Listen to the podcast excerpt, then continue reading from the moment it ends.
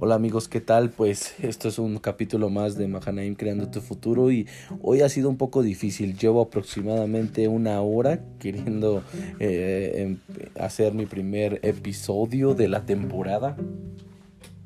No se me ha dado debido a que hemos tenido llamadas, me han estado llamando y pues bueno, estoy grabando directamente con mi teléfono los episodios y bueno, espero que esto, yo creo que entonces va a ser de mucha bendición esto que vamos a estar grabando porque si hay tanta interrupción quiere decir que hay algo que se opone, ¿verdad?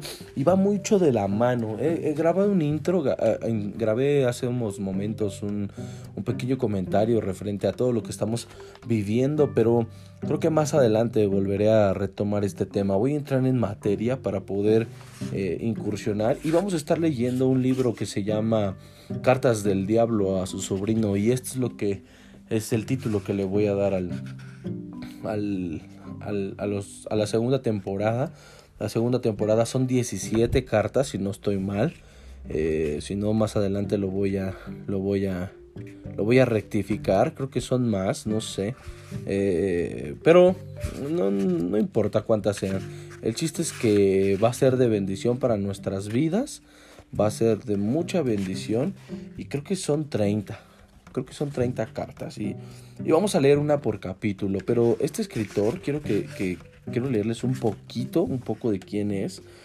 Es este este C.S. Lewis, que su nombre real es Cliff Staples Lewis. Él vivió de 1898 a 1963 y fue uno de los intelectuales más importantes del siglo XX. ¿sí? Y podría decirse que fue el escritor más influyente de su tiempo. Este hombre, entre otros libros muy buenos que los recomiendo, tenemos una pena de una pena en observación, Los cuatro amores, Cautivando por la alegría, Mero Cristianismo, Los Milagros, El Gran Divorcio, ese, ese es un libro que he querido leer.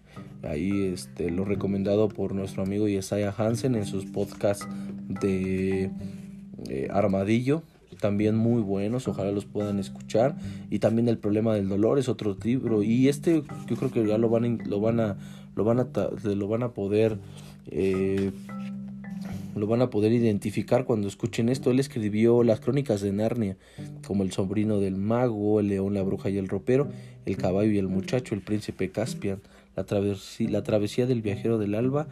Y pues bueno, tiene muchas obras más y tiene una, tiene una forma. Este hombre me encantó. Este libro me, me está volando la tapa de los sesos definitivamente debido a su forma en la que escribe. Tiene una parte muy filosófica de, de redactar y un poco, un poco difícil de entender. Entonces es un idioma, más bien no es un, no es un idioma, es un lenguaje.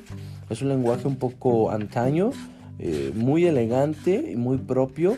Espero que sea de bendición porque yo creo que, que, va a ser de, mucha bendición como para mi vida lo está haciendo. Debido a que este libro está enfocado, todo es decir, ay, ya voy a empezar a hablar del diablo. No, no estoy hablando del diablo. Eh, son cartas de un diablo escritas a su sobrino y da una introducción en el prólogo increíble referente a que muchas veces hemos creído y hemos crecido con la historia de que Satanás es el enemigo a muerte de, de, Dios. Y, yo te voy a decir una cosa y, lo que dice este, este Lewis en, este libro, dice, realmente si lo vemos desde el lado medible, Dios no tiene enemigo, no hay quien pueda hacerle contra a Dios porque eh, Satanás es solamente un ser creado, es un ser finito, es un ser que Dios diseñó. Um, no lo diseñó de la forma en la que hoy en día es, pero, pero a fin de cuentas diseñado por Dios. Entonces, si pudiéramos comparar a Satanás con alguien, sería contra el ángel Gabriel o Miguel. Eh, porque Satanás se vuelve siempre, más bien no se vuelve, Satanás es un arcángel de la misma categoría que Gabriel o Miguel. Entonces, eh, eh, y, Lewis habla de diablo, habla de un diablo no como Satanás, sino como un demonio. Como un demonio, como, un ángel eh, negativo, un ángel que intenta, que intenta destruir siempre al hombre y destruir la creación que Dios, que Dios creó, no tratar de sabotear. Pero entiéndase, Dios, eh, Dios no tiene rival porque Dios es todopoderoso Y entonces me encanta desde ahí, desde cómo aborda esta situación Lewis, hace la primera carta para que vamos a leer las cartas y vamos a, dar unos pequeños comentarios referente al tipo de pensamiento, a la, línea de pensamiento que está manejando este Lewis referente al escrótupo. escrótupo. Y pues bueno, es un poco corta, son cortas, pero quizá vaya a haber palabras donde me trabo debido a que no son palabras muy habituales. Y, y, esto comienza así, esto es Mahanaim creando tu futuro, segunda temporada de Cartas del Diablo a su sobrino. Por favor, eh, traten de conseguir el libro. Está increíble, yo creo que, creo que va a ayudar muchísimo a abrir un panorama de cómo es que el diablo opera, cómo es que el diablo y sus secuaces, Satanás, el mundo, el mundo satánico, eh, espiritual, opera para destruir al hombre y sus artimañas, que creo que muchas veces las ignoramos.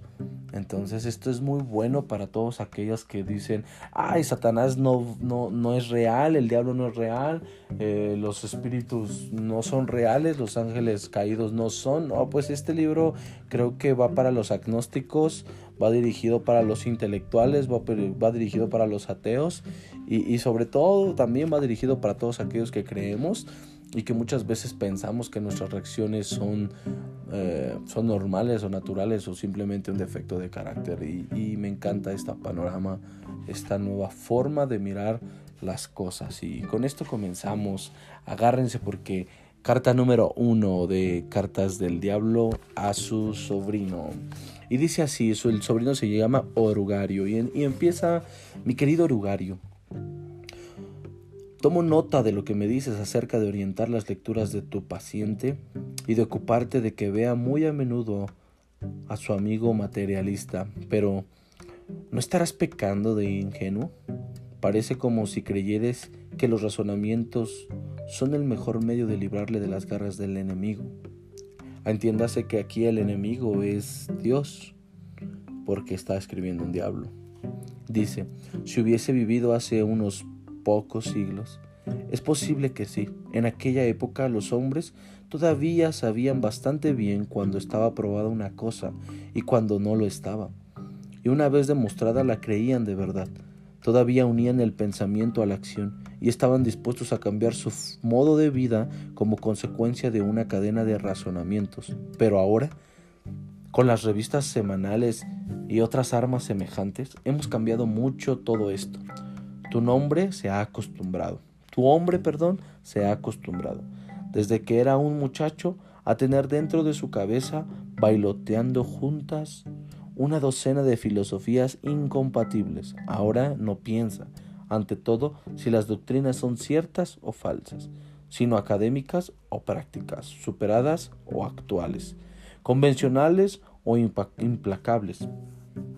La jerga, no la argumentación, es tu mejor aliado en la labor de mantenerle apartado de la iglesia. No pierdas el tiempo tratando de hacerle creer que el materialismo es la verdad. Hazle pensar que es todopoderoso, o sobrio, o valiente, o es la filosofía del futuro. Es lo que le importa. La pega de los razonamientos consiste en que trasladan la lucha del campo propio del enemigo también él puede argumentar, mientras que en el tipo de propaganda realmente práctica que te sugiero, ha demostrado durante siglos estar muy por debajo de nuestro Padre de las profundidades.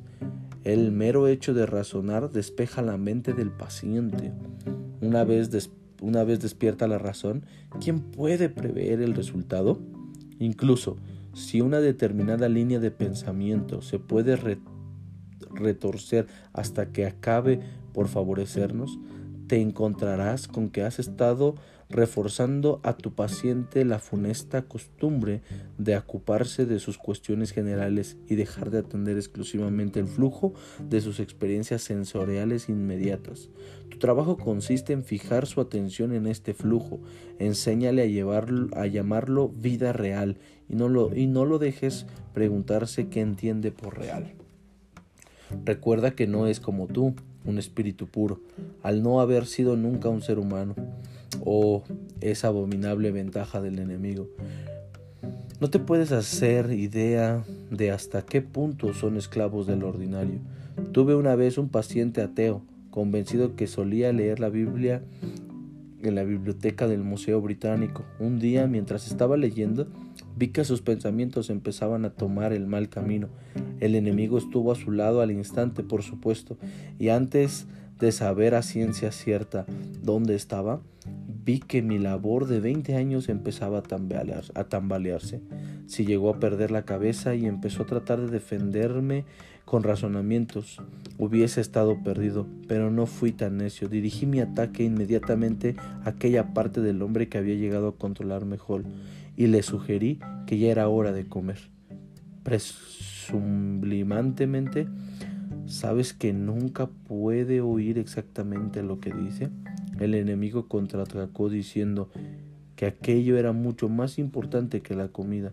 Por lo menos creo que esa debía ser la línea de su argumentación, porque cuando yo dije exacto, de hecho demasiado importante como para abordarlo a última hora de la mañana, la cara del paciente se iluminó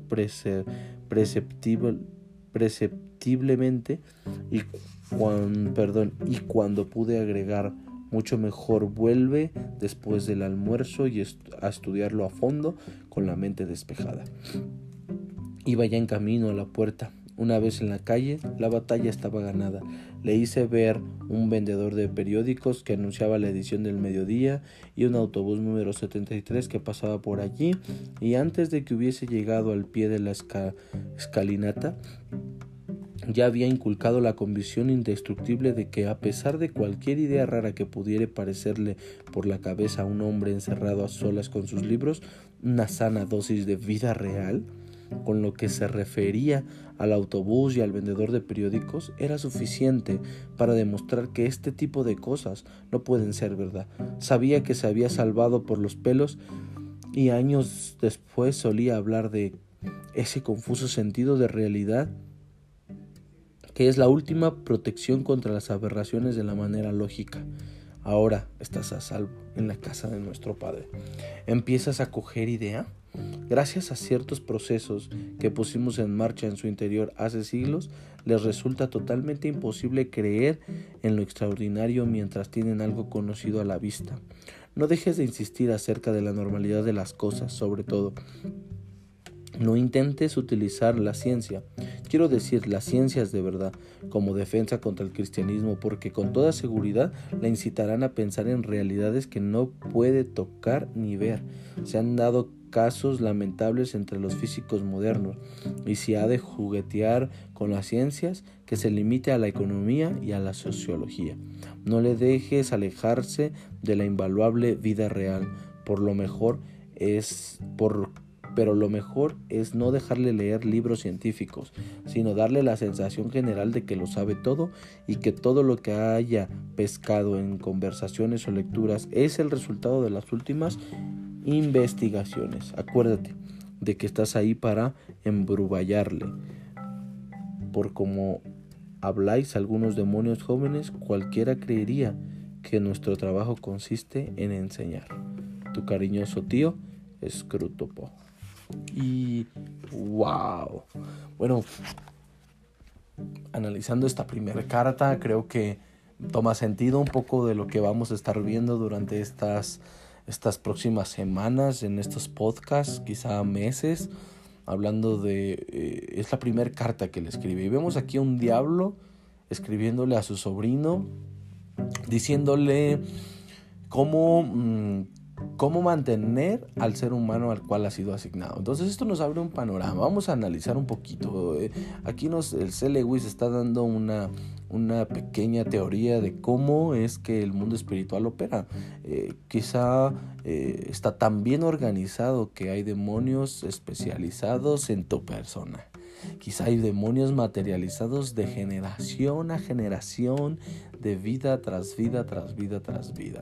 En este caso aquí tenemos a uno haciéndose cargo de una persona en específica, un pensador, y su tío le está dando las recomendaciones. Un tío que le está diciendo, hey, no seas tonto, no, no dejes que esta persona pase mucho tiempo leyendo los libros. ¿Por qué? Porque la apertura de su mente lo va a llevar a cuestionar ciertas cosas que no son tan eh, que son tan notorias de que existe un Dios son tan notorias que existe realmente un poder más allá de nuestras vidas y que fuimos diseñados para cosas increíbles. Tan solo si tú te pusieras ahorita a meditar, porque esto es meditación, Meditación lo han malinterpretado a, a, poner tu mente en blanco y ponerte en una posición de flor de loto y, hacer ruidos extraños y no, no, no, no, no. La meditación bíblica es meditar y contemplar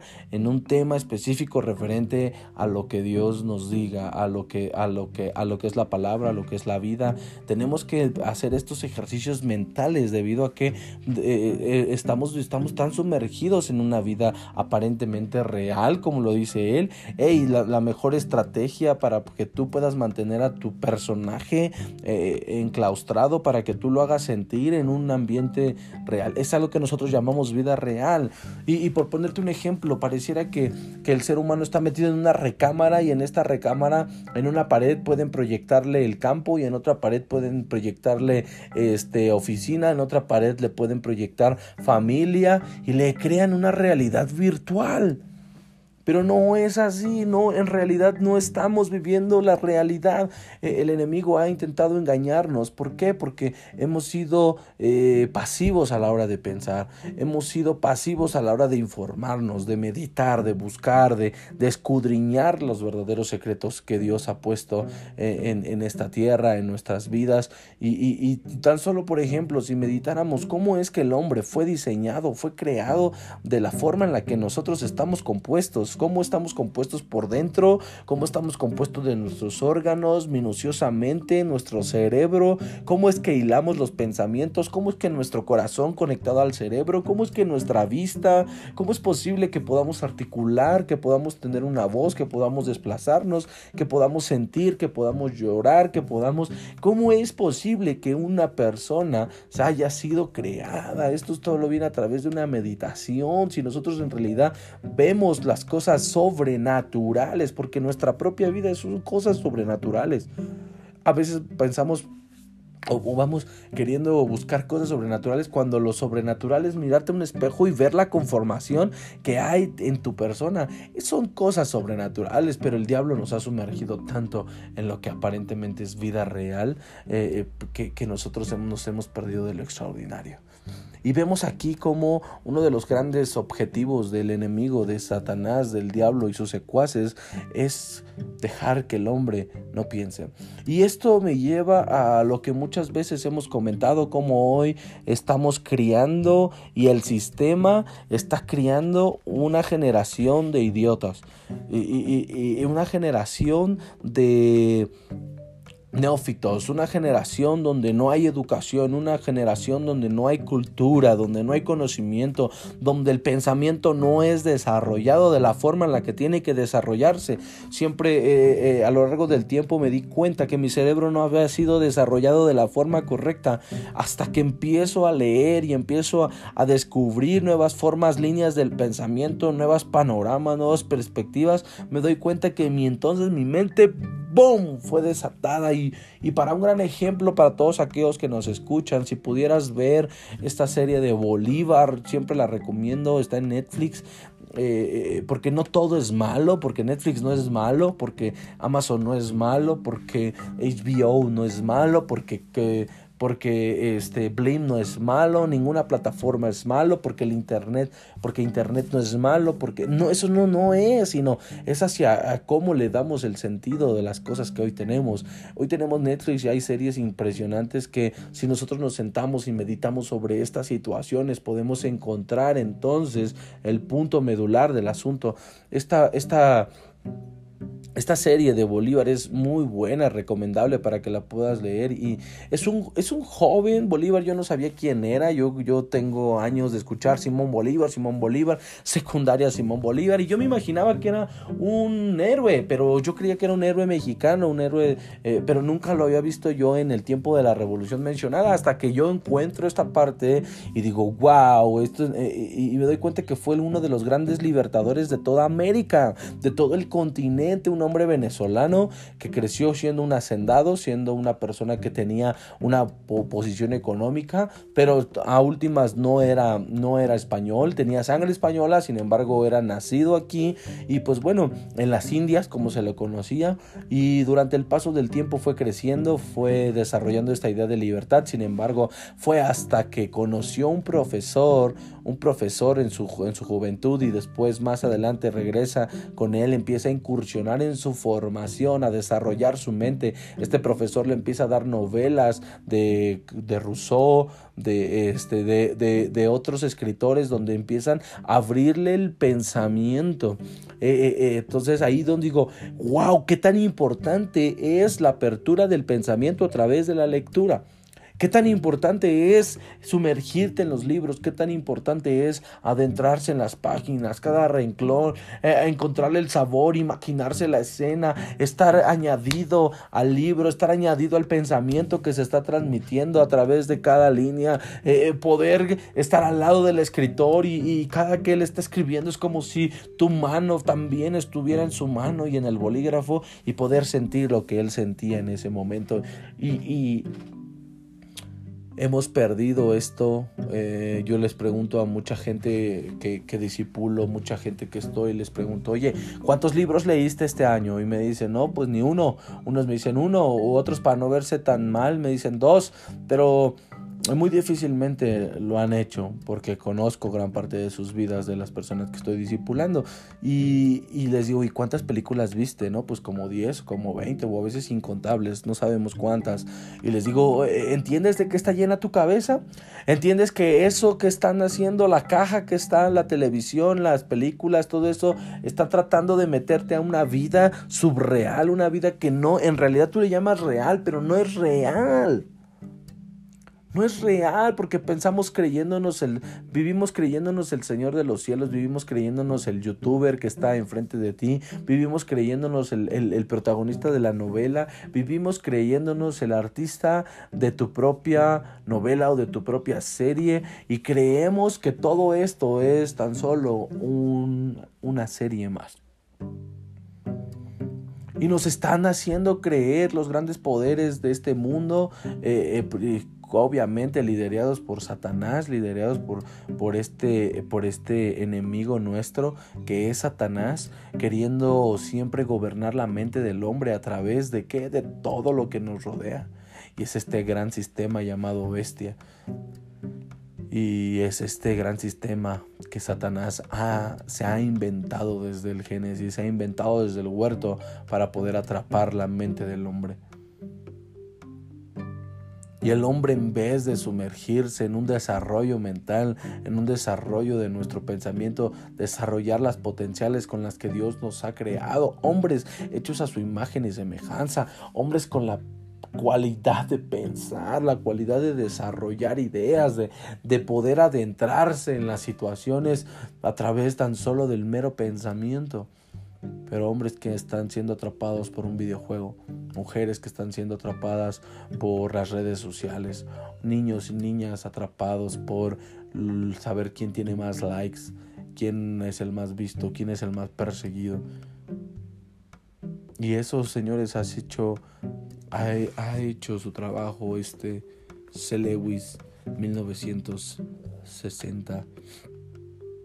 Estamos hablando de más de 50 años, señores. Hace más de 50 años este hombre tenía el conocimiento de cómo operaba Satanás, cuál era la forma en la que Satanás operaba. Y muchos de nosotros no hemos tenido ese eh, acceso a este tipo de a este tipo de información, a este tipo de enseñanza, por lo cual hemos sido ignorantes. Por lo cual nos hemos sumergido en la ignorancia, por estar creyendo que en la vida aparentemente que tú conoces como real no tiene nada de real. Realidad hemos sido engañados. Porque entonces cuando tú empieces a leer, hablaba el libro, hablaba la primera carta de que por favor evitara, evitara leer libros científicos, que se puede meter a economía y a sociología, pero de ahí en fuera ya no, por favor, ya no rasque más allá. Ya no rasque más allá debido a que es peligroso, porque en cuanto el pensamiento se empieza a perdurar y cuando ellos empiezan a ver realmente los hechos científicos, se van a dar cuenta que no son sostenibles por la mente del diablo, no son sostenibles por la mente de Satanás. En realidad la ciencia tiene que estar basada en el poder de Dios. La ciencia, el verdadero científico sabe y entiende que Dios es real. Ahí te vas a dar cuenta que es un verdadero científico. El científico que no considera a Dios como realidad total, entonces te vas a dar cuenta que es un hombre que ha sido engañado y vive en otra realidad. Porque tenemos a Albert Einstein, tenemos a Isaac Newton, tenemos a muchos, muchos a lo largo de la historia científicos que saben y reconocieron que solamente Dios era el creador de todas las cosas.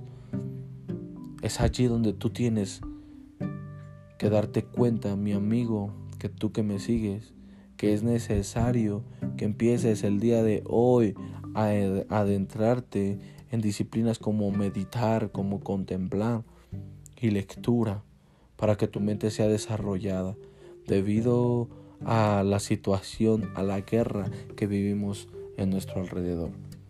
Porque de no ser así, te quedarás viviendo en una realidad, quizá una realidad prediseñada, una realidad que es Satanás y, sus secuaces, los diablos, están tratando de hacerte creer para que tú te pierdas durante 60, 70, 80 años. Vives y duermes, vives y mueres ahí. Muchos hombres a lo largo de la historia han nacido y han vivido en este punto de realidad virtual, mucho antes de que existiera lo que hoy llamamos realidad virtual. Es como esta parte de las gafas, Satanás les ha puesto unas gafas y les ha puesto el videojuego que más le conviene, basándose en, en los sentimientos y personalidades de cada uno. Le ha puesto los lentes a cada persona para poder atraparlos en el mundo que Él quiere que ustedes vean. No en el mundo real, no en el mundo que realmente Dios preparó para nosotros. El, mundo que desde el principio se instituyó y para lo que se instituyó. Es necesario, hermano, es necesario, amigo, que empieces a descubrir realmente para qué fuiste diseñado. Y empezar a cuestionar si lo que estás viviendo ahorita es mera realidad tan solo es fantasía o qué es lo que estás viviendo. Debes de empezar a, a meditar y a utilizar tu cerebro, el cerebro que Dios te dio. Si estás viendo tele ocho horas al día, ve las cuatro y las otras cuatro utilízalas para instruir tu mente y desarrollarla. Yo no había entendido, con esto termino el podcast de esta tarde, no había entendido hasta hace unos meses por qué en la primaria nos ponen a hacer sumas, restas, multiplicaciones, divisiones, secundaria, después nos enseñan álgebra, preparatoria, un poco de álgebra y álgebra lineal y de repente nos encontramos en la carrera. Yo, tu servidor estudió ingeniería industrial y me encontré con integrales, me, me, me, encontré con ecuaciones diferenciales y entre tantas cosas, método de Gauss-Jordan y, y, otros métodos este, matemáticos, juegos matemáticos y yo digo, wow pues yo decía, ¿dónde lo voy a ocupar, no? Y lo ocupo a todo, en, todo, en todo tiempo. Si no hubiera yo tenido esos problemas, esos problemas que Juanito tenía 10 este, manzanas y se comió y se comió 3, cuántas manzanas le quedan y, y problemas de otro tipo, este, ya más avanzados, no me daría cuenta, no, no hubiera yo podido desarrollar mi pensamiento, no hubiera yo podido desarrollar mi mente. lo que hoy veo en muchas personas, desgraciadamente aquellos que no han podido terminar sus estudios, aquellos que no han podido tener una educación superior, una educación eh, más, más que primaria o secundaria o etcétera, cualquier otra, pues me doy cuenta que su pensamiento ha sido muy, muy limitado. Y esto debido a que, pues bueno, en la educación, el estudio te da la oportunidad de aperturar tu mente. Entonces, si estás escuchándome, los jóvenes, que son pocos los que me escuchan, no son muchos, la estadística menciona que son, eh, normalmente el público que escucha estos podcasts va desde los 30 a los 40, pero nosotros que ya tenemos esa edad de los 30 a los 40, pues no podemos parar y decir y creer que lo hemos entendido todo. Hoy en día me encuentro con este gran escritor y más adelante vamos a estar leyendo y escribiendo y la forma en la que redacta Lewis es una forma tan propia, es un lenguaje tan propio, es un algo que yo digo, wow, subrayo las palabras y las busco en internet para luego luego saber a qué se está refiriendo, cuál es el vocablo que está haciendo mención, porque es necesario que las mentes se vayan aperturando. Te voy a invitar a que estudies dos, tres idiomas, que hables idioma, que, que vuelvas nuevamente a ejercitar tu mente. Yo practico mucho lo que es el Sudoku, este cuadro mágico que te hace pensar, que te hace eh, también aventurarte, tomar decisiones, eh, juego el ajedrez y, es, un, es un deporte que quiero seguir eh, estimulando en la vida de mis hijos, en mi vida, porque el ajedrez creo que es una de las herramientas con mayor eh, beneficios a nivel neurológico, a nivel cerebral, tanto en adicciones como en todo. Entonces te voy a invitar a que hagas algo por sumergirte realmente en la realidad y no creer lo que te han vendido como realidad, no creer lo que Hollywood te ha vendido, no creer lo que Disney, no creer lo que las series, eso es bullshit. Eh, necesitas realmente sumergirte en la vera realidad y para esto, amigo, hemos creado esta serie, hemos creado este podcast, la nueva temporada de Cartas del Diablo a su sobrino y no te puedes perder ningún capítulo. En verdad, esto va a traer bendición para tu vida y es necesario que apertures nuevos canales, nuevas, hagas una red de neurotransmisores en tu mente, en tu corazón, en todo tu ser para poder, para poder sumergirte en nuestra nueva serie. Por favor, acompáñanos en todas nuestras redes sociales, Facebook, Twitter, eh, Instagram, Spotify y Anchor eh, todas las plataformas, en el canal de YouTube. Por favor, nuestras transmisiones en vivo, ayúdanos a compartir. Y pues bueno, estamos para servirte. Espero que este capítulo te haya servido muchísimo. Ayúdanos a compartirlo porque queremos llegar a muchas, muchas, muchas más personas. Saludos a nuestra familia en Ecuador. Familia Mahanaim te, eh, eh, te manda un saludo Ecuador. Dios te bendiga. Que hoy se acaba de añadir esta estadística y siguen escuchándonos por Alemania, España, eh, Guatemala, Panamá y Estados Unidos y todo México. Entonces queremos seguir creciendo, por favor, ayúdanos a compartir y a difundir el mensaje. Espero que esto te, te, sirva. Nos vemos, la, nos vemos en unos días más con la carta número 2 de Cartas del Diablo a su sobrino. Y esto ha sido todo en Mahanaim creando tu futuro. Que Dios te bendiga. Excelente día. Chao.